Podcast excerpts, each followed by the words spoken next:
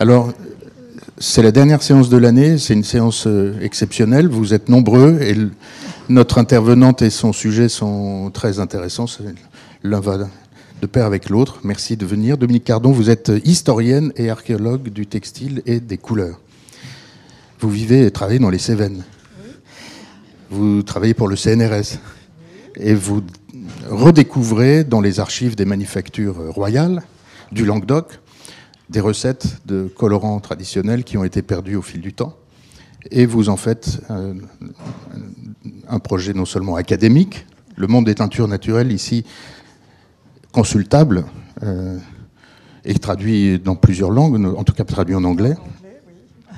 Ici un livre mémoire au pluriel de teinture, un, livre d'histoire euh, sur la base de, documents d'un maître teinturier euh, du 17e 18e.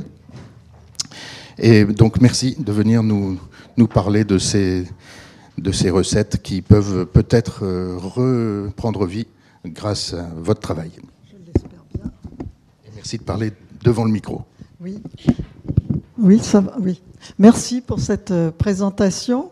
Euh, je suis très heureuse de vous voir si nombreux et aussi jeunes, enfin par rapport à moi en tout cas, parce que justement c'est exactement à vous que je voulais m'adresser ce soir. on va beaucoup parler de culture. Alors, culture dans tous les sens du terme, a commencé par euh, la culture, l'importance des couleurs dans la culture justement de nombreux peuples dans le monde entier. Et puis aussi la culture euh, toute bête, parce que quand on parle de teinture naturelle, on pense à plantes ou en tout cas environnement naturel et euh, une des manières de s'approvisionner durablement, c'est effectivement par, euh, par la culture des plantes tinctoriales. Mais euh, j'ai mis sur cette diapo aussi un problème récurrent dans ce domaine, c'est justement le dialogue entre culture et collecte dans les environnements naturels, c'est-à-dire de plantes sauvages, qui est à notre époque un problème, justement dans la perspective de renouveau d'intérêt et d'application des colorants naturels. Donc je vous ai mis cette plante, elle est emblématique d'un groupe de plantes qui ont de, nombreuses, euh, de nombreux intérêts. Elle est colorante par sa racine, qui est source de colorants pourpre formidables, euh, qui ont euh, la propriété, la chance et la malchance d'être en même temps avec, d'avoir des propriétés médicinales très importantes. Euh, on s'en est aperçu d'abord parce qu'ils protégeaient contre le soleil. Les bédouins de la péninsule arabique s'en servent encore comme protection anti-UV. Ils sont aussi anti-cancer, anti-ulcère. On n'arrête pas de leur trouver des applications. Du coup, euh, le monde entier s'intéresse à ces plantes qui poussent effectivement sur tous les continents mais euh, ils ont été cultivés une seule fois dans leur histoire, l'orcanette, donc celle-ci en Hongrie, la culture euh, a duré jusqu'à la fin du 19e siècle, et euh, une autre au Japon, une plante de la même famille qui n'a pas tout à fait cet aspect-là au Japon, c'est le murasaki, la pourpre végétale, mais en dehors de ça, il y a de nombreuses espèces et elles sont toutes actuellement euh, collectées euh, de manière euh, plus illégale que moins illégale en Asie centrale et c'est un vrai problème. Je vous ai mis cette diapo là pour vous montrer que pratiquement dans tous les environnements naturels, je vous montrerai d'autres exemples, on obtient, on trouve des plantes desquelles on peut tirer des, teintures qui ont euh, la propriété de s'harmoniser entre elles. Je n'ai jamais vu, euh, durant ma longue expérience, de, de teintures tirées de plantes d'un environnement qui, qui n'est pas cette espèce de miraculeuse euh, harmonie entre les couleurs. Et voilà ce qu'on en tire. Alors ça, c'est à Madagascar, au sud-est de Tananarive, sur le haut plateau Betsileo.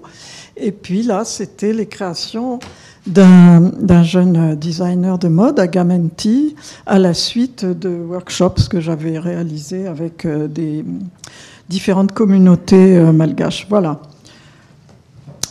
Donc c'est un patrimoine, les teintures naturelles, c'est un patrimoine qui est à la fois mondial et immémorial, deux adjectifs très importants. En fait, c'est eux qui guident ma recherche depuis une bonne quarantaine d'années. Euh, cet aspect euh, spatial, la recherche euh, sur les diffusions dans le monde des, utilisations des colorants naturels et cette recherche sur l'antiquité de leur l'ancienneté de leur utilisation qui est assez vertigineuse. De plus en plus, on s'aperçoit que cette quête de sources de colorants dans les différents environnements naturels, elle est allée de pair avec la quête de, plantes alimentaires et de plantes médicinales. On cherche à, manger, à se guérir et à se donner des couleurs à sa vie, finalement. Et c'est l'archéologie qui nous a, euh, depuis quelques années, euh, apporté des jalons sûrs de cette euh, vertigineuse ancienneté des utilisations des colorants naturels, parfois de manière indirecte, et particulièrement pour les traces les plus anciennes, avec cette découverte. Alors, Napta Playa, c'est un site qui est plus connu pour son calendrier mégalithique, mais mille ans avant ça, il y, a une étude paléobotanique qui a montré que après les graines de sorgho, donc des graines d'une plante alimentaire, ce sont les graines de cette plante, qui est de la même famille que l'orcanette dont je viens de vous parler, qui étaient les plus importantes. Or, cette plante n'a absolument pas d'autres usages que ses usages euh, colorants et médicinaux par la racine. Donc ça veut dire euh, que, les habitants de, ce site, 6000 euh, avant notre ère, étaient déjà très préoccupés par l'acquisition des couleurs. C'est quelque chose qui est confirmé par l'attachement des différentes civilisations anciennes d'Égypte pour ce type de colorant, liposoluble, soluble également dans des solutions alcooliques. Donc on voit euh, aux époques ptolémaïques différents textes qui parlent de la teinture avec ses racines. Et ça va jusqu'à la découverte et l'identification de cette teinture pourpre euh, qui n'avait jamais été faite jusqu'à présent. Donc ça, ça date de deux ans ce sont des tissus coptes. Il y a deux autres tissus coptes euh, où on a découvert la présence d'alcanine, donc le colorant de, cette, euh, de l'organette, dans ces tissus qui sont conservés curieusement à la Bibliothèque nationale d'Autriche. Il n'y a pas que en, Afrique, évidemment. Les, les traces les plus anciennes sont, euh, ça c'est très frappant aussi, déjà très sophistiquées parce que donc ça c'est la première découverte d'indigo d'un textile. Alors on n'a plus les traces des plantes, mais euh, carrément des tissus qui sont euh, teints et pas de manière toute simple, mais déjà en plusieurs tons d'indigo qui une maîtrise déjà de la teinture à l'indigo, qui est une teinture qui devient de plus en plus foncée par accumulation de bains. Et euh, c'est pas du tout étonnant non plus, puisque comme en Égypte, on voit la suite. La suite de, cette découverte, c'est que euh, une de mes étudiantes qui avait fait sa thèse sur les teintures des textiles Nazca a prouvé que quelques, enfin, en les premiers siècles de notre ère, donc ça fait beaucoup plus tard, mais très tôt pour nous, euh, les teinturiers à l'indigo de, ces civilisations précolombiennes savent déjà manipuler les teintures à l'indigo, les cuves d'indigo, de manière à éliminer soit l'indigotine qui teint en bleu, soit l'indirubine qui teint en pourpre. Et elle a identifié des violets qui sont uniquement dus à de l'indirubine. Donc une grande maîtrise très tôt. Euh, comme dans cette civilisation que j'ai appelée du fil rouge, sur laquelle nous travaillons actuellement. Euh, c'est une civilisation de l'âge du bronze en Asie centrale, euh, qui est une série de fouilles de la mission archéologique franco-chinoise. Et les premiers, les plus anciennes traces de teinture qu'on trouve dans cette civilisation sont toutes ces décorations avec des fils rouges, alors qu'on est euh, avec des tissus de laine dont la plupart sont encore pigmentés. Donc une évolution de la toison du mouton qui est tout à fait euh, à ses débuts pour euh, évoluer vers la, laine blanche, qui est une acquisition de la domestication et de la sélection. La laine blanche qui permet d'obtenir des teintures très vives sur, sur laine. Donc déjà une très grande maîtrise. oui.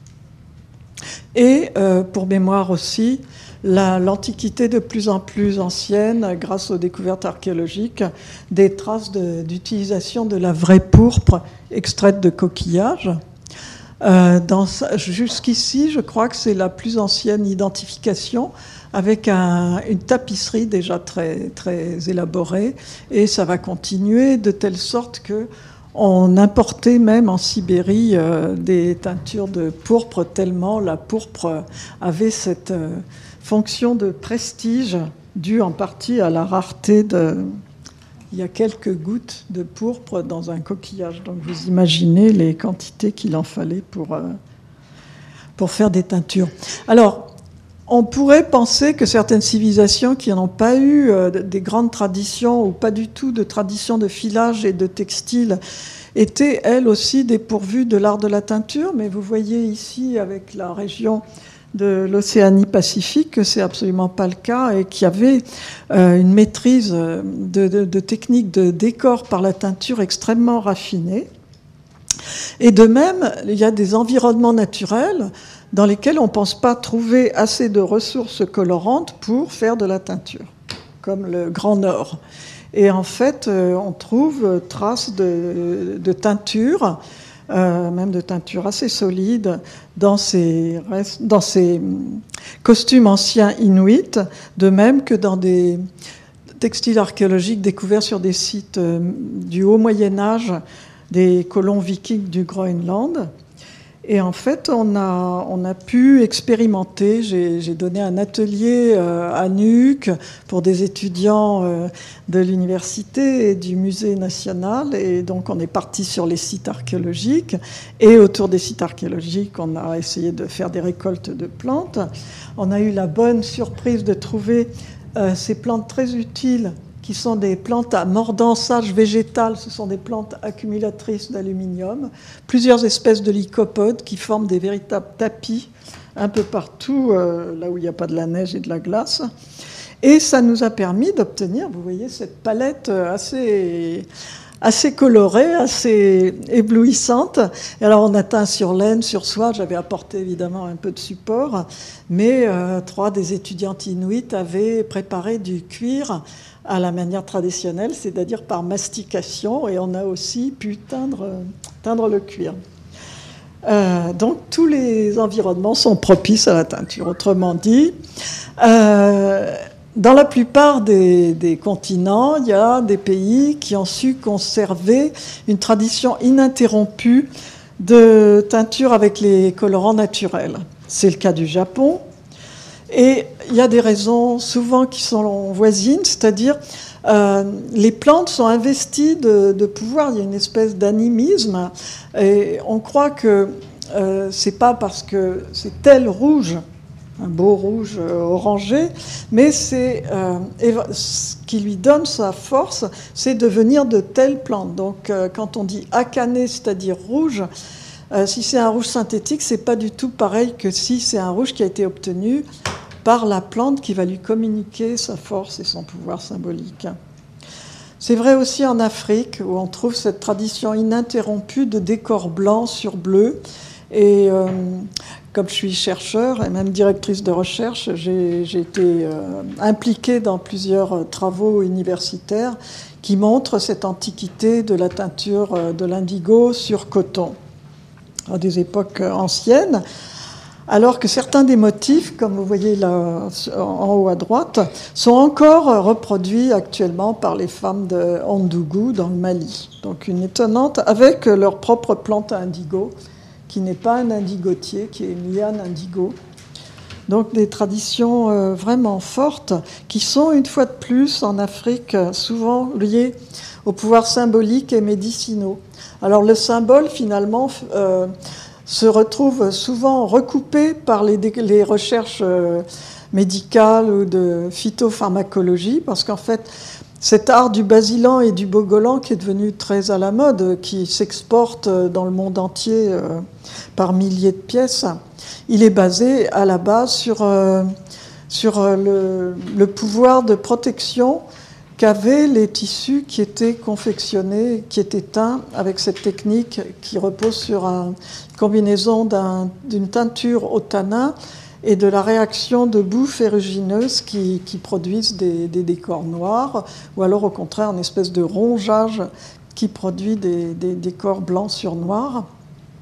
et qui était euh, autrefois réservé à toutes les occasions où quelqu'un risquait de perdre du sang ou la vie, c'est-à-dire guerre, chasse, euh, excision, naissance, euh, etc. Donc avec ce vêtement chamanique. Et ça a été confirmé parce qu'en fait, les tanins utilisés ont tous des propriétés cicatrisantes et bactéricides, voire antibiotiques.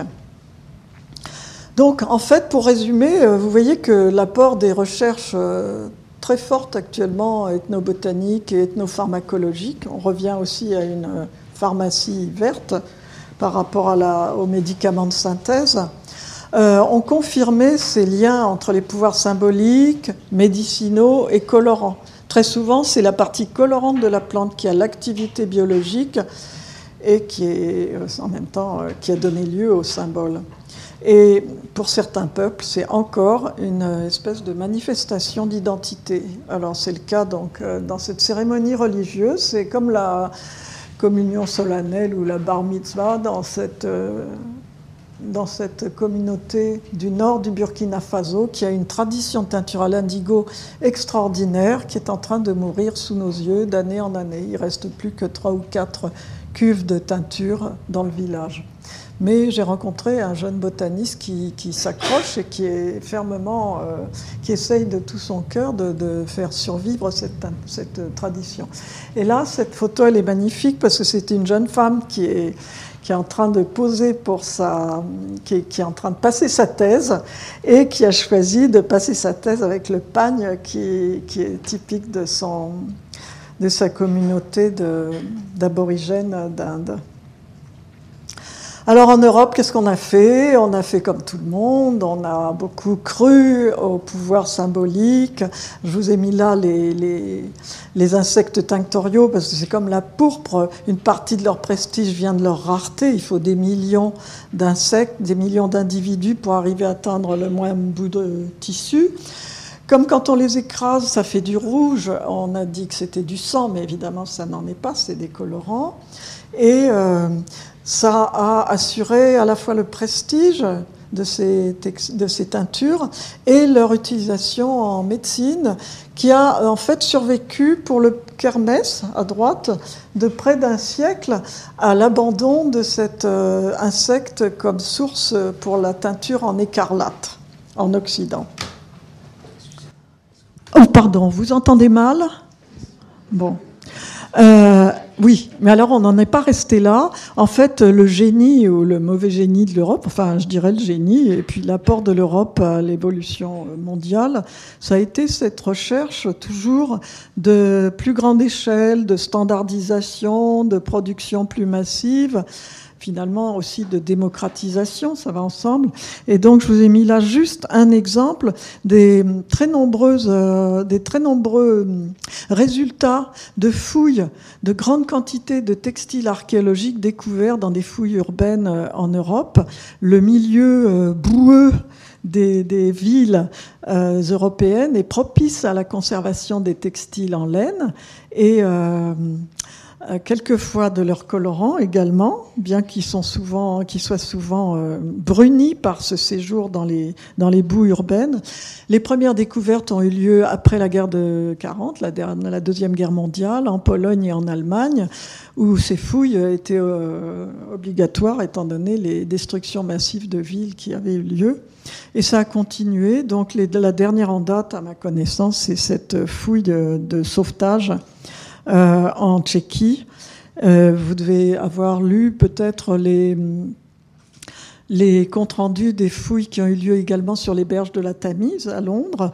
Alors là, pareil, euh, partout, on a des milliers de textiles dont on analyse les colorants et qui montrent que c'était pas du tout des époques où les gens allaient tout en beige ou en gris ou en marronâtre, mais qu'on trouvait déjà toutes les couleurs, plus ou moins solides évidemment.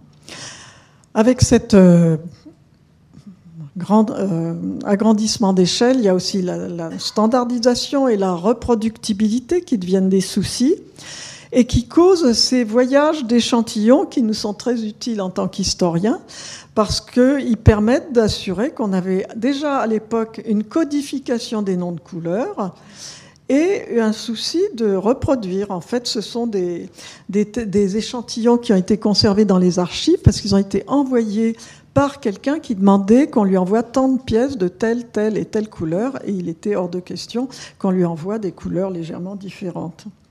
Donc ça, c'est quelque chose. Euh, l'étude du Moyen Âge, je suis médiéviste, euh, enfin le début de ma carrière est en tant que médiéviste. Et euh, dernièrement, on a pu avoir des, des données très très inédites sur un aspect qui n'avait pas pu être étudié euh, de manière quantitative jusque-là, le sourcing, c'est-à-dire l'approvisionnement en colorant, grâce aux registres, aux trois registres conservés de cette compagnie de, teinture en grand teint de Florence de la fin du Moyen Âge.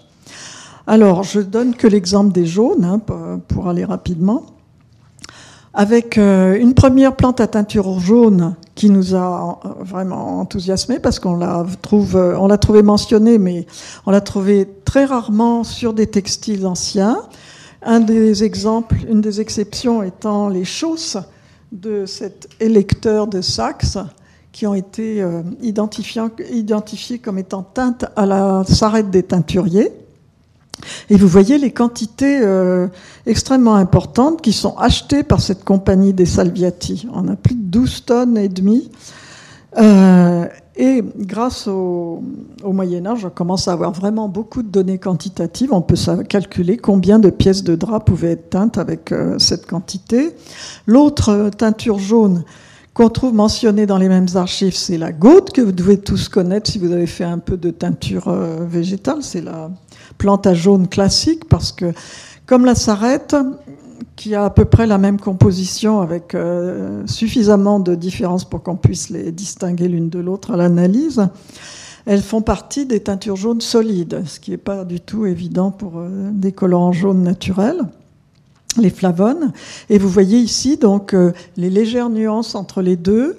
Et je vous ai mis derrière le fond de bleu de pastel qui permet d'avoir des différentes nuances de vert. Le vert étant une des couleurs les plus demandées au, salviati. Donc, d'un côté, la première plante qui n'a jamais été cultivée, la sarrête, et l'autre qui a été une des premières plantes à jaune cultivées. Et ça se reflète dans l'approvisionnement. Ils sont obligés d'aller chercher de la sarrette un peu partout autour de Florence, c'est les petits points. Et finalement, pour la goutte, c'est beaucoup plus facile. Elle, vient des deux régions qui, très tôt au Moyen Âge, se spécialisent dans l'agriculture des plantes tinctoriales principales, pastel, garance et gaude. Ça donne des quantités astronomiques, vous voyez, euh, plus de presque 11 tonnes par an. Euh, les deux ensemble. Et puis l'explication de ce recours à deux types de plantes à.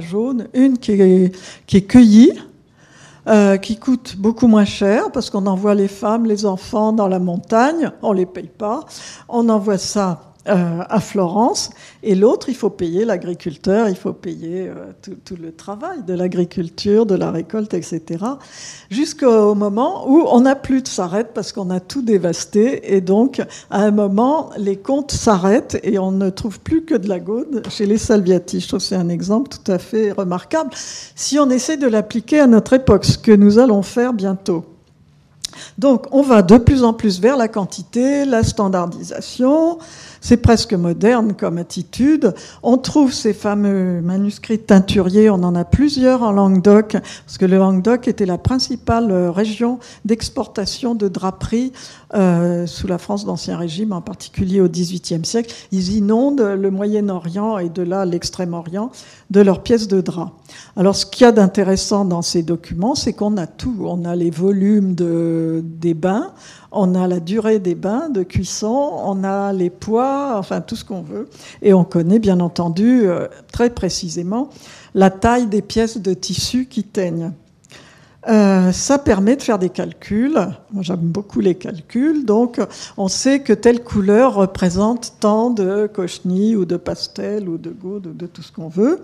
Et on voit donc, euh, en extrapolant ce que vous avez, vu, c'est une des innombrables montres. En fait, tous les deux ans, c'est des, collections, comme maintenant, euh, même voire des collections de tendances, euh, qui allaient entre le Languedoc et les différentes échelles du Levant, c'est-à-dire ça allait de l'Égypte jusqu'à la, jusqu'à le nord de la Grèce, en passant par euh, Smyrne, Damas, Alep, et euh, avec des retours en disant non, non, on veut pas du tout de cette couleur, il nous faut ça. Donc des compositions qui variaient euh, suivant les saisons et les années. Et comme on sait comment étaient, fait, étaient faites les différentes couleurs, ça me permet de vous proposer donc ces calculs de quantité. Donc vous voyez les consommations, à quoi ça correspond. On pourrait faire la même chose pour l'indigo et pour les plantas jaunes. On est là à une échelle véritablement industrielle. Euh, qui oblige les gens, euh, les acteurs, donc les producteurs, à, une gestion euh, assez moderne, qui oblige les, scientifiques qui travaillent en étroit lien avec ces acteurs économiques à beaucoup de recherches. Et c'est un des moteurs de, des progrès de la chimie organique, de la découverte enfin, l'élaboration de la chimie et euh, qui va mener à l'isolement des, principaux colorants des différentes plantes. Et depuis l'isolement, on passe à la synthèse. Et donc là, c'est la grande fracture euh, dans l'histoire traditionnelle, il y a avant Jésus-Christ, après Jésus-Christ. Dans l'histoire des teintures naturelles, c'est avant euh, Perkin et après Perkin. C'est un, une, une, révolution dont vous avez aucune idée parce que vous êtes tous habitués à avoir de la couleur euh, comme on veut, bon marché, facilement puisque c'est peut-être la facilité qui est le triomphe premier des teintures synthétiques. On a une poudre soluble qu'on va pouvoir appliquer. On met une poudre rouge, on va avoir du rouge, plus ou moins. Plus que, euh, beaucoup plus la facilité que la solidité ou l'économie. Parce qu'en fait, les premières teintures synthétiques, elles sont ni solides ni bon marché. Au contraire, elles sont assez chères et elles sont euh, d'une solidité euh, assez assez mauvaise, mais c'est cette diffusion rapide dans le monde entier des teintures synthétiques qui va assurer bon, euh, l'argent pour la recherche. Donc la recherche entraîne la découverte de teintures plus solides, synthétiques, et la baisse des prix. Donc c'est aussi un modèle auquel on pourrait réfléchir pour euh, un renouveau éventuel des teintures naturelles. Mais euh, j'ai parlé il n'y a pas longtemps avec un des, plus, des derniers directeurs d'une grosse firme de teinture synthétique euh, européenne, parce qu'elles ont toutes euh, émigré vers l'Asie actuellement, qui me disait que, enfin, il l'a écrit d'ailleurs dans un livre, on pourrait faire une citation, les jours de la couleur bon marché sont pratiquement finis, ils sont sur le déclin parce qu'il y, a différents éléments. Il y a de toute façon un renouveau d'intérêt pour les colorants naturels qui est en partie basé pour certains milieux écologiques sur euh, une critique euh, féroce des colorants synthétiques. Donc ça, je vous avais, c'est presque une citation d'un de ces euh, de ces présentations coup de poing contre les teintures synthétiques, qui est une espèce de comment on va dire, de défense ou de réplique aux attaques euh, périodiques euh, dans la presse des grandes compagnies de colorants synthétiques contre un renouveau des teintures naturelles. Ça, le thème est généralement, il faudrait couvrir la planète de culture de plantes tinctoriales pour euh, habiller un dixième de l'humanité. Tout le monde se caricature, donc c'est pas du tout le propos de cette conférence. C'est une citation. Ce qui est sûr, c'est que le renouveau des teintures naturelles est porté par euh, la prise de conscience des enjeux environnementaux à notre époque. Et Lee et Delcourt l'avaient bien souligné dans une conférence il y a quelques années. Euh, nous, ce que nous voyons, enfin moi en tant qu'organisatrice de symposiums internationaux sur les teintures naturelles, qui réunissent tous les acteurs et consommateurs de cette filière, on voit qu'il y a une communauté mondiale de gens qui s'intéressent aux teintures naturelles et qui se réunissent périodiquement dans différents endroits du monde et qui portent ce renouveau avec beaucoup de courage parce que en fait on voit arriver des, il y a des, creux de vagues, des, des reprises. En fait, c'est pas du tout évident. Alors pourquoi d'abord? Ben, On l'a dit, hein, toxicité, euh, mais c'est pas vrai pour toutes les teintures synthétiques, bien entendu. Il y a eu beaucoup de progrès dans ce domaine-là. Euh, L'aspect durable et renouvelable des ressources naturelles, il est aussi à questionner. Donc, euh, euh, rien d'inconsidéré ou de caricatural n'est valable, en gros. On est là pour réfléchir et pour dire des choses sensées, aussi bien pour une solution que pour une autre, ou pour éventuellement une cohabitation des colorants synthétiques et naturels. Ce qu'il faut savoir et ce qui distingue réellement les deux, euh, en dehors de toute considération économique, c'est leur nature fondamentalement différente. Là, on est évidemment porté par euh, euh, l'engouement pour la chimie verte, mais la chimie verte, c'est une chimie très complexe. Hein. La nature est complexe, elle simplifie pas. C'est l'homme qui simplifie. Mais on en a une chimie très complexe. Je vous ai mis des exemples. D'un côté, on a la lysarine, qu'on a c'était l'un des premiers colorants naturels qu'on a réussi à, synthétiser, donc à reproduire avec du goudron de houille. Mais vous avez dans la racine de Garance, j'ai pu mettre que ça, il y en a 17. Alors vous voyez que. Et chacun a sa nuance, chacun a ses petites caractéristiques. Toutes ces protubérances, là, les OH, les COH, elles ont euh, une incidence sur la solidité et sur la couleur. Donc là, on a un rouge de Garance qui est le résultat de tout ça. Euh, si on voulait le reproduire par des produits de synthèse, ce serait encore plus compliqué et plus coûteux que si euh, on prend une, racine de garance toute bête. Mais ça aussi euh, complique passablement les essais de reproduction, les essais d'extraction. Il faut tenir compte de tout ça. Ce qu'il y a, c'est que toutes les régions du monde ont leur équivalent de la garance des teinturiers que nous faisons pousser en Europe. Ce qui veut dire que le bon côté de la chose, c'est que on pourrait avoir une complémentarité des approvisionnements en sources de colorants rouges, par exemple, de la même famille, avec du nuance, avec des, toute une série de nuances. Donc vous voyez, dans, toutes les parties du monde, on pourrait exploiter ces plantes à condition de les cultiver de manière euh, durable. C'est pareil pour les indigoïdes, donc on passe du rouge au bleu et au violet. chimie très complexe, euh, une mise en application encore plus complexe. Et malgré tout, euh, les différentes plantes n'ont pas exactement tous les mêmes composants de l'indigo dans les mêmes proportions. Et une chose intéressante aussi, c'est qu'on peut arriver à défendre l'utilisation des colorants naturels contre les falsifications qui n'ont pas manqué de proliférer depuis le renouveau des colorants naturels, justement, en montrant justement la complexité. Vous voyez que cet indigo synthétique à droite, est beaucoup moins compliqué que de l'indigo naturel. Donc si on voulait faire des, si on veut, si on veut s'amuser à faire des analyses, on, trouve tout de suite les tricheurs. C'est ce que j'ai essayé de faire dans plusieurs euh, symposiums internationaux. C'est pas très gentil. En plus de ça, le flicage, c'est pas vraiment mon style, donc euh, on a renoncé, mais c'est quand même un problème par rapport aux gens qui essayent de faire honnêtement euh, le travail. Alors là, je vous ai mis cette carte parce qu'effectivement, c'est pareil, il y a, des, plantes à indigo partout, et si elles étaient exploitées, euh, ça pourrait faire une espèce de complémentarité des sources d'approvisionnement. C'est aussi l'occasion de faire le point sur ce qui se passe actuellement au point de vue de l'indigo naturel. Au Salvador, que je vous montre. Tout va bien, ils produisent un très très bon indigo en quantité euh, commerciale.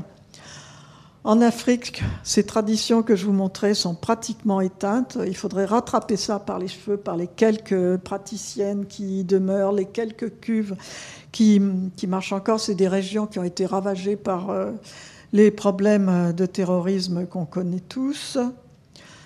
Euh, en Europe, le pastel, finalement, il se porte pas si mal, malgré la mort de Henri Lambert, qui était son initiateur, euh, l'initiateur du renouveau.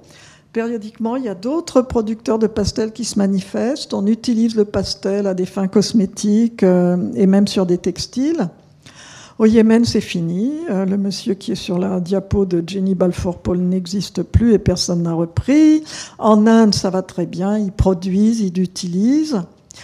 Au sud-est asiatique, les communautés traditionnelles montagnardes sont encore complètement attachées à leurs traditions et on trouve encore de nouvelles plantes à indigo grâce à elles en allant sur le terrain et en étant respectueux des gens. J'ai une disciple vietnamienne qui passe son temps à ça. Et au Japon, bah, tout va bien. Il y a des productions d'indigo naturel à partir d'au moins quatre plantes différentes et des grands maîtres de la teinture à l'indigo, encore très respectés. En Afrique, euh, un gâchis terrible parce qu'il y a des potentialités extraordinaires. Donc j'ai dirigé le volume sur euh, les plantes à colorant éthanins euh, d'Afrique tropicale. Les utilisations, la recherche, ce sera un terrain extraordinaire pour la recherche. On a fait faire quelques thèses, mais largement trop peu. Et là, comme vous voyez, dans tous les domaines d'application, aussi bien textile que cosmétique que alimentaire, il y a un vivier, enfin une profusion de plantes qui ont été soit trop peu étudiées, bon, sinon euh, elles ont été un peu étudiées, sinon je pourrais pas les mettre leur nom, mais euh, avec des composants euh, tout à fait remarquables et certainement pluricomposants qui, qui, soient à la fois médicinaux, colorants. Donc, bon, et tout ça est absolument pas mis en valeur, malheureusement. alors comment Comment est-ce qu'on pourrait quelles sont les, voies de développement des teintures naturelles? Je vous les ai mises là, on va les passer en revue euh, du point de vue visuel maintenant. Euh, la culture des plantes traditionnelles, en fait, elles sont traditionnelles parce que il y avait ces milliers d'années que je vous ai montré d'expérience de la teinture par les colorants naturels. Euh, nos ancêtres étaient largement aussi intelligents que nous. Donc, s'ils ont sélectionné la garance, l'indigo, le pastel, la gaude, c'est parce qu'ils se sont bien aperçus que les résultats étaient à la fois beaux et durables. Donc, c'est déjà euh, une bonne idée de tenir compte de cette expérience et de s'économiser du temps pour euh, ne pas aller essayer toutes les plantes de la planète de manière aveugle. Donc, on a la chance, par, de par le climat de la France, et de l'Europe qui m'a tempéré et par euh, l'expertise des agriculteurs que euh, toutes ces plantes euh, solides, aussi bien pour le rouge, le jaune que le bleu, sont de nouveau cultivées et à assez grande échelle, ce qui assure un approvisionnement régulier. une autre piste, c'est l'utilisation des résidus végétaux.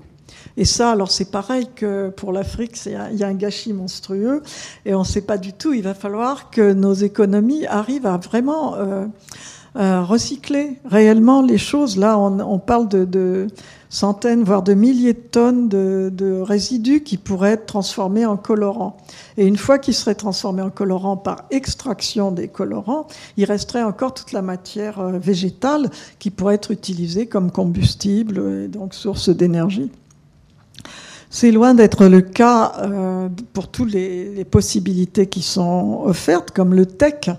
Les, plantations de tech couvrent des milliers d'hectares dans le monde. Or, leurs feuilles sont des très riches sources de colorants rouges à orangés, solides. Euh, un pays qui a une euh, action pour ce recyclage des résidus végétaux, c'est les Philippines. Curieusement, il y a un département du ministère de l'Agriculture qui est voué à l'exploration des possibilités de récupération des végétaux. Donc, c'est eux qui ont découvert les, vertus colorantes de l'enveloppe des noix de coco. J'ai oublié, j'avais un châle en, fibre d'ananas et soie euh, coloré. C'est une couleur amarante, extraordinaire, extrêmement solide. Donc euh, il y a beaucoup de possibilités encore de découverte. Bon, la possibilité aussi, c'est au niveau des techniques d'extraction, avec euh, l'emploi de l'énergie solaire, euh, des énergies renouvelables à la place des énergies fossiles. Une révolution aussi dans le domaine, ça a été la production d'extraits colorants contrairement à des poudres de colorants, des poudres de végétaux broyés, c'est encore de la poudre de végétal. Donc si on la met dans une machine à teindre, tout le marc va bloquer les tuyaux, tandis qu'un colorant, un extrait colorant, c'est euh, une poudre complètement soluble qui est utilisable comme un colorant synthétique dans, les mêmes, euh, dans le même équipement et dans les mêmes euh, machines. Donc ça, c'est très important. Il y a quelques pionniers en France de, ce type de, production. Euh, donc, couleur de plante à l'ouest, couleur de Provence dans le sud. je vous mets l'historique de couleur de plante qui est né d'un cri horticole. Vous trouverez tout ça sur Internet. Et dernièrement, la production de l'indigo le plus pur du monde, qui a été présenté à, Calcutta l'automne dernier, et qui est euh, fabriqué euh, à partir de plantations complètement biologiques en Guadeloupe. Il n'y a pas que l'Europe. Euh, en Inde, on a plusieurs, il y a plusieurs endroits, centres, qui, font toute la filière, depuis la production des plantes jusqu'à la production de textiles teints avec des, avec des teintures naturelles. Euh, euh, Colors of Nature à Auroville.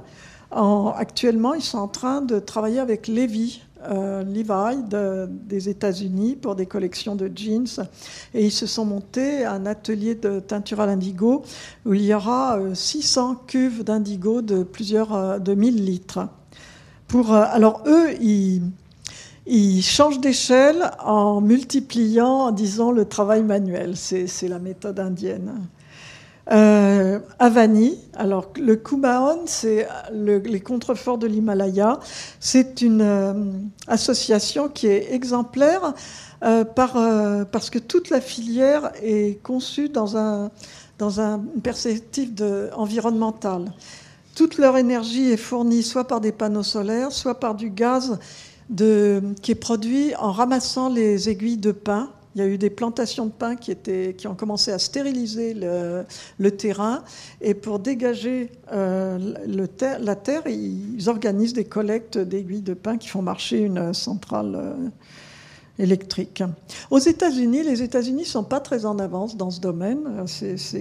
Du moins, les teintures végétales sont une affaire d'artistes et d'artisans. C'est quelque chose d'individuel.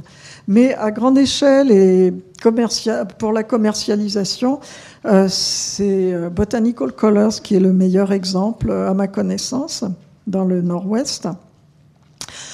Il ne nous reste plus qu'à...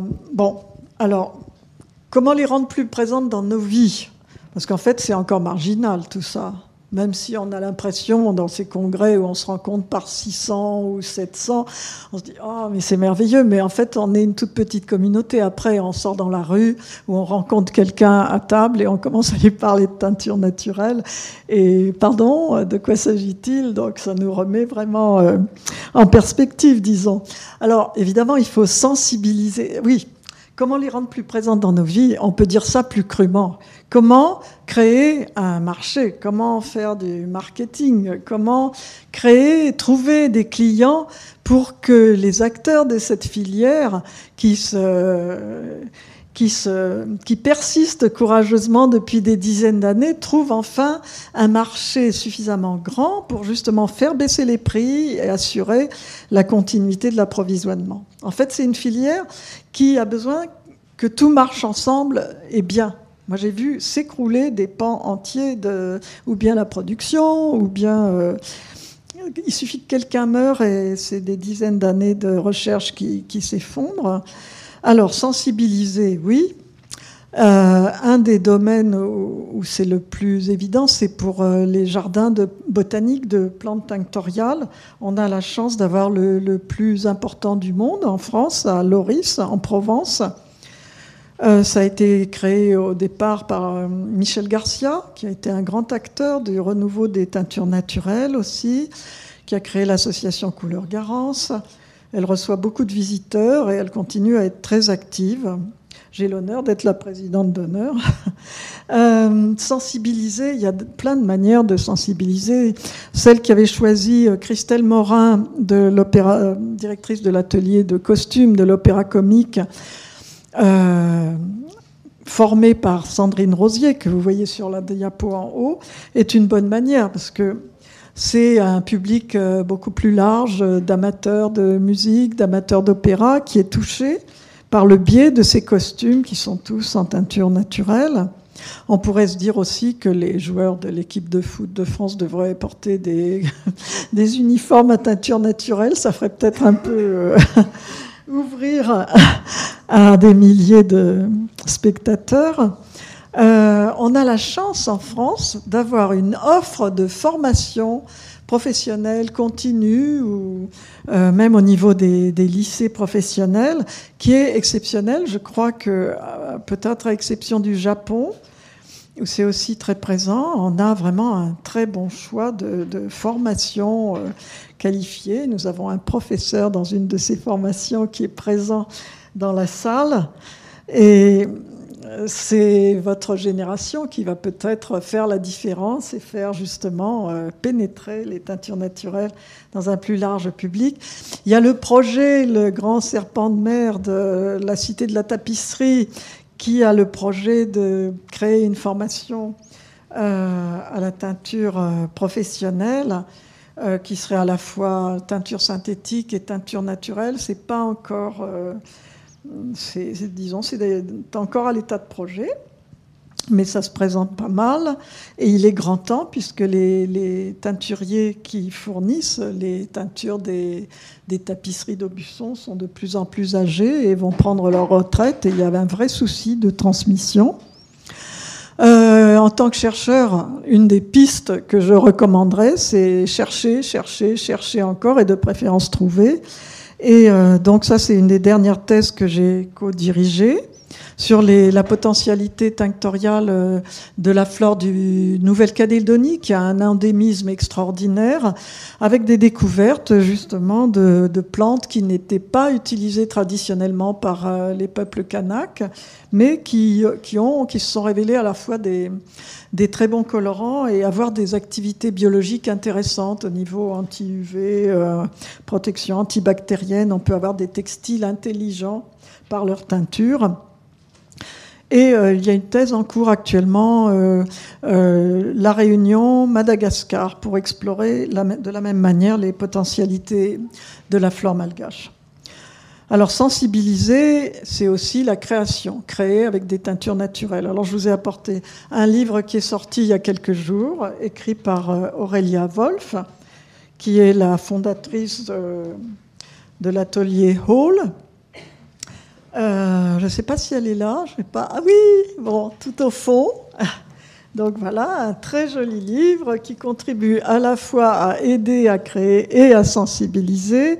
Et puis, on a aussi l'honneur d'avoir une créatrice qui travaille euh, principalement avec une plante extraordinaire, Sophie Hong, euh, Dioscorea cirosa, une plante commune à Taïwan, au sud de la Chine, aux îles euh, de l'archipel d'Okinawa et au Vietnam, et qui est une source de tanin rouge et qui réagit avec les bouffes érogineuses. Dedans, c'est magnifique noir brillant. J'en porte une version aussi. Voilà. Et moi, euh, modestement, en ce moment, euh, je me suis mis à, je me suis attelé à faire connaître les teinturiers du passé qui ont travaillé à une échelle dont on n'est même pas encore euh, proche à l'heure actuelle. Donc c'est nos grands maîtres à tout point de vue. Donc j'ai déjà publié euh, une biographie et les œuvres de Paul Gou, qui était le directeur de la Manufacture royale de Bise. En mars prochain, euh, va sortir la vie et les œuvres d'Antoine Janot, un personnage extraordinaire qui, qui, était en fait le maître du précédent, qui a vécu une génération avant et qui est un. Bon, ça je l'ai découvert en plongeant dans les archives, c'est un, genre de. pas de Robin des Bois, mais c'est un rebelle. Et euh, un rebelle et un grand maître teinturier. Bon, ça, c'est pour l'histoire ou pour les gens qui ont la patience de se plonger dans les œuvres, parce qu'ils écrivent rudement. C'est des, des, travailleurs, c'est des gens qui ont commencé à travailler à, Antoine Janot, il devait avoir 5-6 euh, ans, il a commencé avec son papa. Il n'est pas euh, un grand maître de la littérature, donc il faut vraiment... Euh, s'accrocher pour lire. bon, déjà, pour lire les manuscrits, c'est pas possible pour la plupart des gens, c'est pour ça que je les publie, mais même pour comprendre ce qu'ils disent. Donc j'ai entrepris de traduire les données quantitatives d'Ancien Régime en proportion par rapport au poids de tissu sec, de traduire, bon, de donner les noms des couleurs, de publier leurs euh, leurs photos, la photo des échantillons, de traduire donc les les données, euh, les diviser suivant les différentes étapes de la teinture. Donc quand il y a un pied de bleu, euh, le degré de bleu qui est très important, voilà. Et euh, pour pouvoir s'assurer de la reproductibilité, ça c'est le nouvel outil qu'il faut absolument qu'on introduise dans l'étude et dans le développement des teintures naturelles pour la reproductibilité, c'est les données CIELAB, c'est-à-dire euh, les données recommandées par la Commission internationale de l'éclairage, la luminance, les degrés de bleu, de rouge ou de vert et de bleu ou de jaune, l'intensité, l'angle de teinte.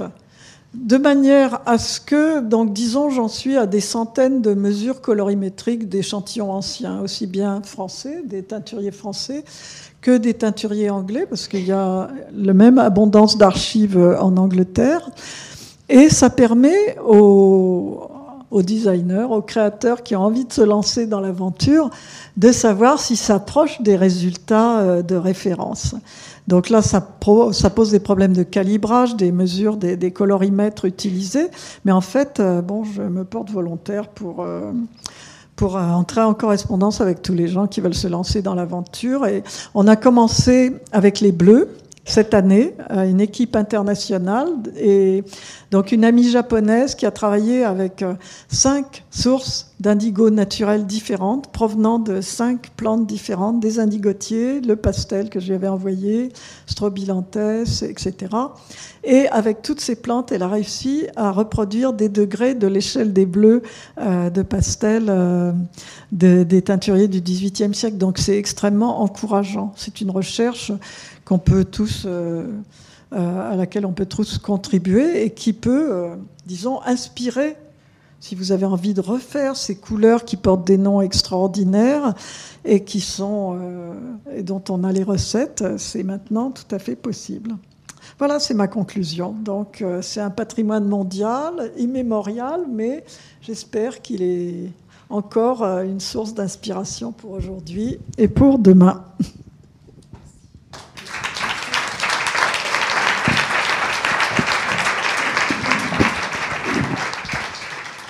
J'ai été un peu trop longue, donc je ne sais pas si on a le temps pour des discussions. Merci infiniment.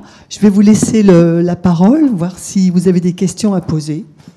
Vous avez certainement des questions à poser.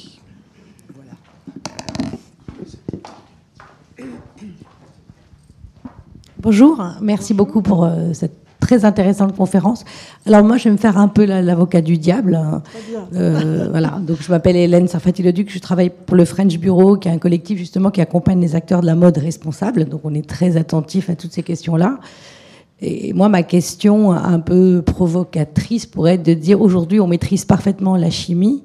Je veux dire que dans la mesure où c'est très réglementé, où la teinture chimique euh, est soumise à des voilà avec des réglementations très précises, avec des stations d'épuration, voilà.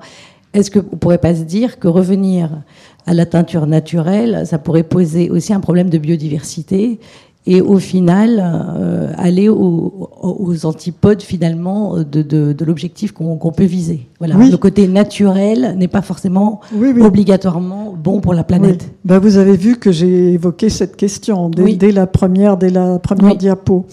Euh, pour euh, l'innocuité de la teinture synthétique, des colorants synthétiques, je suis tout à fait d'accord avec vous pour ce qui concerne l'Occident, mais qui a vu des teinturiers euh, indiens déverser leur euh, cuve de teinture rouge, qui est une teinture cancérigène qu'on a éjectée comme un rebut de nos stocks pour les pour les envoyer chez eux et qui après l'eau du puits où ils boivent euh, du même terrain et l'eau est rouge, euh, je pense que là, euh, moi je veux pas être provocatrice, mais j'ai plutôt, j'ai plutôt l'avantage sur vous là, sur ce point de vue-là. Si on parle d'économie où on fait passer, disons, la santé des citoyens avant des, misérables considérations économiques. Donc, on parle de, des sociétés, disons, occidentalisées, où on porte quand même euh, ces t-shirts et ces tissus bon marché qui ont été teints par des pauvres gens euh, avec des colorants affreux. Euh, bon, si on est donc sur le même plan, je suis d'accord avec vous, ça n'empêche pas qu'il puisse y avoir la cohabitation des colorants, puisqu'une chose que j'ai montrée aussi, c'est qu'un colorant naturel est d'une richesse et d'une subtilité de ton que, qui serait très difficile à obtenir ou pas rentable à obtenir avec des colorants synthétiques. Je vous défie de produire un rouge de Garance aussi beau avec de la lysarine synthétique que celui que je peux faire avec de la, teinture de Garance de mon jardin. Bon, donc du point de vue esthétique, du point de vue euh, environnemental, euh, moi, j'habite à la montagne, hein, donc euh, je fais donc euh, mon, mon, mari fait pas mal de culture. Je sais euh, que, en tout cas en Europe, il y a beaucoup de terrains qui sont trop peu cultivés. Il y a beaucoup de friches. Euh, comme je vous ai dit, il y a beaucoup de gâchis de déchets végétaux. Euh, c'est une des forces du bouquin de Aurélia de montrer que tous nos rebuts végétaux qui sont... Je me suis pas attardée parce que je vais pas être trop longue, mais à un moment, je vous ai montré la, la première d'apo, je crois, de d'utilisation des résidus végétaux. Alors, il y en a une qui montre le marc de raisin. Le mar de raisin, pour nous qui habitons en Languedoc, c'est des montagnes de, de, de peaux et de, de tiges de raisin quand on fait le vin ou quand on fait du jus de raisin qui est mis à pourrir, qui attire les moustiques, qui pue, qui fermente. Et euh, on a la plus grande unité au monde d'extraction de colorants de ce de raisin. Donc là, sur des points comme ça, euh, les considérations environnementales sont aussi du côté de la teinture naturelle. Mais je pense que de toute façon, on personne n'a dit qu'on allait tous, euh, les milliards d'êtres humains sur la planète vont être habillés avec des teintures naturelles. C'est pas possible c'est pas forcément souhaitable. Je pense que j'ai parlé aussi de la cohabitation. Donc euh, bon, là, on se rencontre, on peut être que d'accord. Merci. Euh, bonjour, je suis Aurélie Bonnefoy, je travaille chez Lacoste. Euh, dans un but purement d'extrapolation, on réfléchit à des choses comme ça. Euh, quand vous parlez de cohabitation et que vous dites que, par exemple, euh, il y a des moyens maintenant euh, d'extraire de, de, la teinture qui soit complètement soluble et qui soit donc compatible avec des, des, des, usines peut-être qui font aujourd'hui de la, quelque chose de plus synthétique. Est-ce que c'est envisageable? Est-ce que vous avez déjà vu que dans des usines qui font de la teinture, il y ait de temps en temps un, des cuves qui soient réservées pour une, une production donnée. Enfin, je, me demandais si concrètement on pouvait faire dans une même usine euh, une partie en euh, euh, synthétique et une partie en végétal. Oui, ça existe. Proverbio au nord de Lyon travaillent euh, en synthétique. Ils ont mis euh, normalement, ils travaillent pour la haute couture, euh, pour Hermès. Euh, c'est une, une, société euh, familiale. C'est le grand-père qui a créé Proverbio. Et ils ont depuis un an et demi créé une collection en teinture naturelle. Et ils sont très très ouverts aux utilisations industrielles des teintures naturelles. Ils cherchent des clients, ils sont prêts à accompagner du point de vue technique euh, euh, des firmes qui voudraient se lancer dans, dans le, le, textile en teinture naturelle. Oui, donc ça c'est quelqu'un que je connais personnellement, mais il y a, y a d'autres exemples. Il y avait euh, alors c'est ce que je disais, c'est des collections qui se créent et après qui n'arrivent pas à trouver un marché suffisant pour continuer. Donc il y a périodiquement des, industriels qui, pratiquent principalement la teinture synthétique, qui essayent une collection en teinture naturelle, qui ne trouvent pas de débouchés, qui reviennent. Enfin bon, ça, ça arrive tout le temps. Euh, il y avait... Euh, ah, je me rappelle plus leur nom, qui ont imprimé tout en teinture naturelle, en extrait colorant de couleurs de plantes, tous les sacs euh, du symposium qu'on a organisé à La Rochelle, qui était magnifique, une impression euh, inspirée des textiles de, Jouy. Euh, et bon, ils ont cessé. En fait, c'était très très beau comme collection et ils n'ont pas trouvé assez de clients. C'est une question d'économie en fait.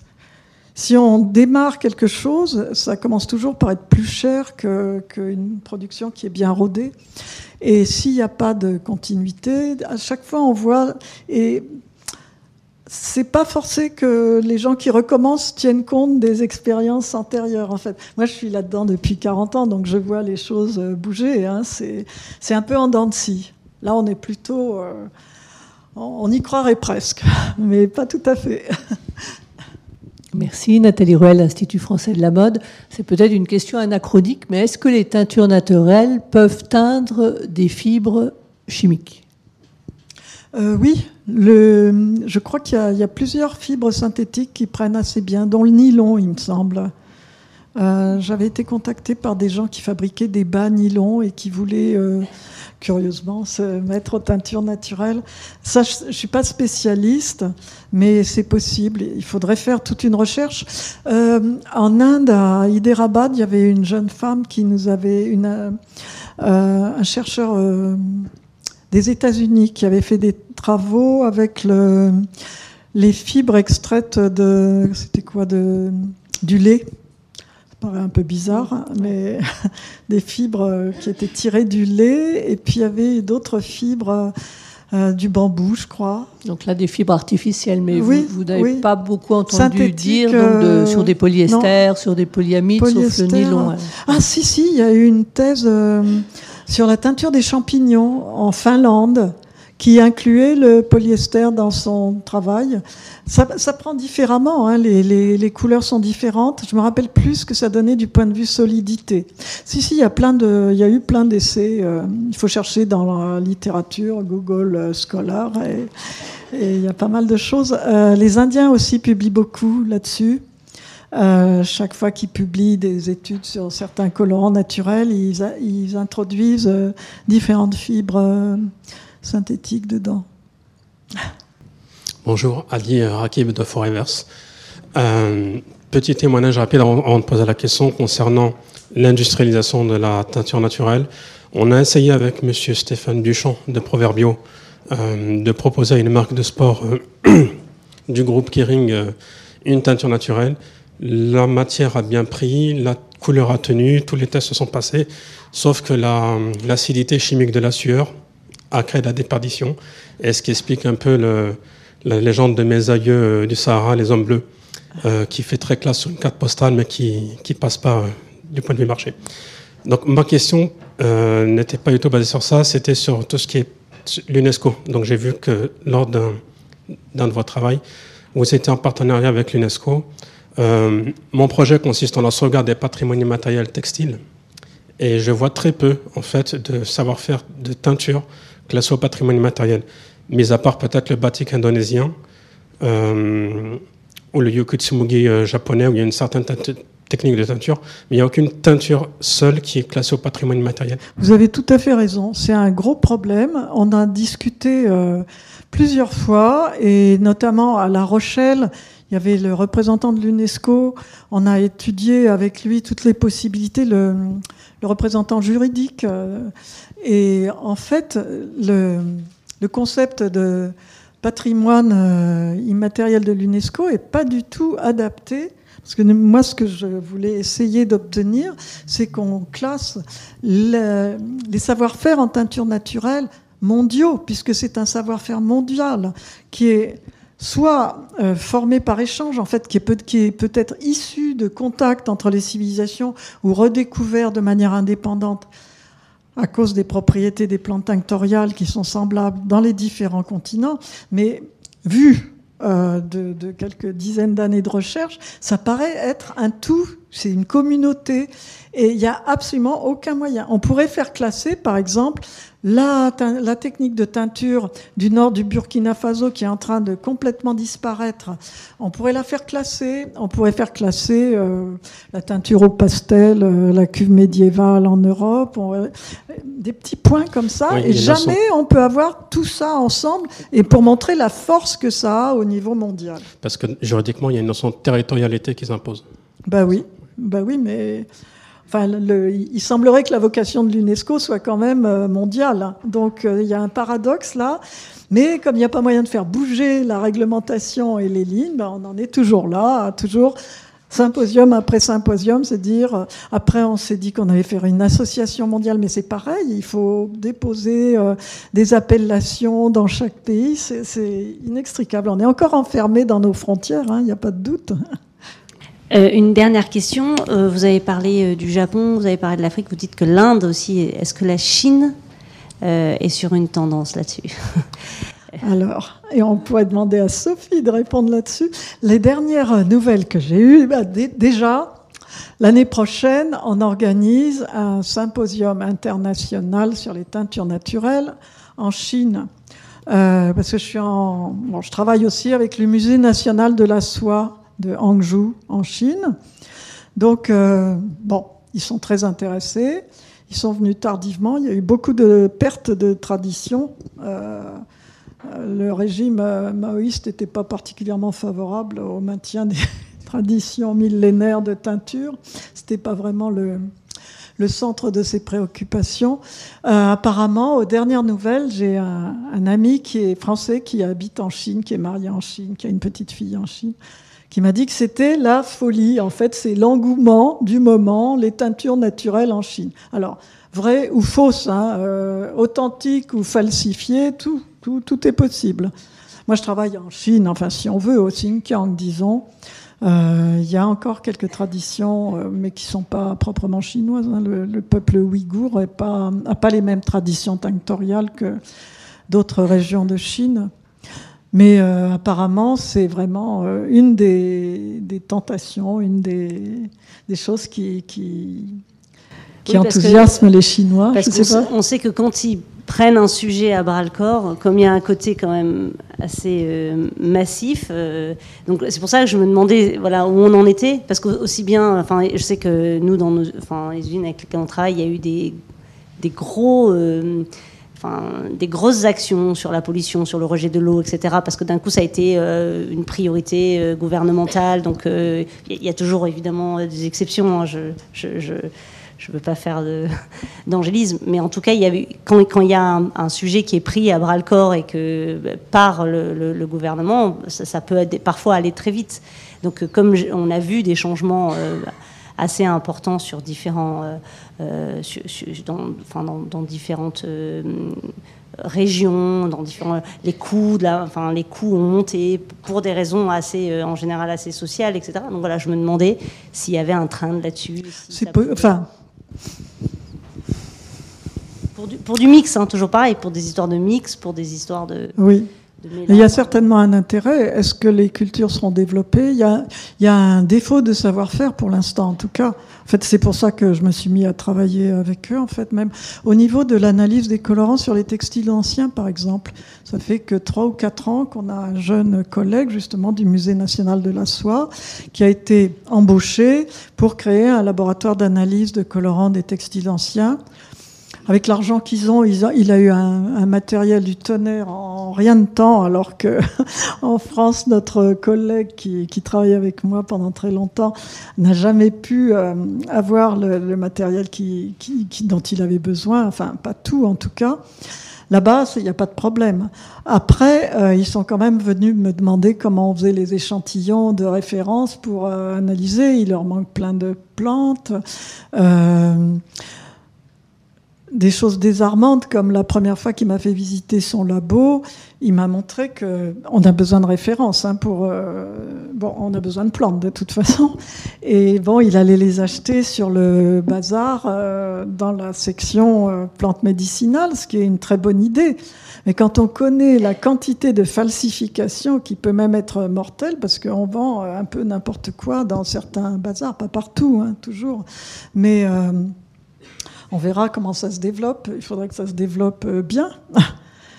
Et l'agriculture biologique en Chine, c'est pas encore non plus quelque chose de tout à fait répandu. Donc, euh, il y a plein de, de verrous à faire sauter avant que ça soit vraiment. Je dirais que à l'heure actuelle, c'est vraiment en Europe que, et en Inde et peut-être à Taïwan aussi, et au Japon, que la, question est envisagée le plus sérieusement. En Afrique, il y aurait des possibilités extraordinaires, mais ça manque cruellement d'investissement et d'investissement dans la recherche et dans le développement. Y a-t-il d'autres questions Non? Moi, je voulais juste savoir aussi, est-ce qu'il existe une, une, base enfin, une, une sorte d'archive de plantes qui ont existé, qui, qui perdurent, mais uniquement à l'état de, d'archives, comme on voit des fois dans certaines. Pour les, les, les, légumes, il y a des graines qui subsistent, mais qui ne sont plus utilisées. Est-ce qu'il y a un endroit où. Le plus proche de ça, ce serait le jardin des plantes tinctoriales à Loris. Oui, donc, oui. Il n'y a pas d'organisme gouvernemental ou même international qui s'occupe de ça. En fait, c'est on échange. Enfin, c'est très personnel, euh, contact personnel. Euh, il y a encore des découvertes, comme je vous disais, des redécouvertes, par exemple au Vietnam.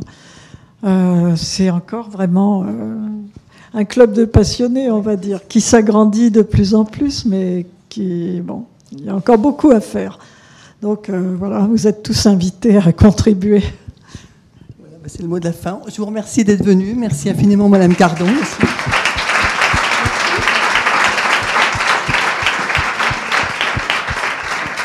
Et ça clôt donc le cycle des conférences publiques de l'année. On vous retrouve à la, peut-être au mois d'octobre. Voilà, bonne soirée.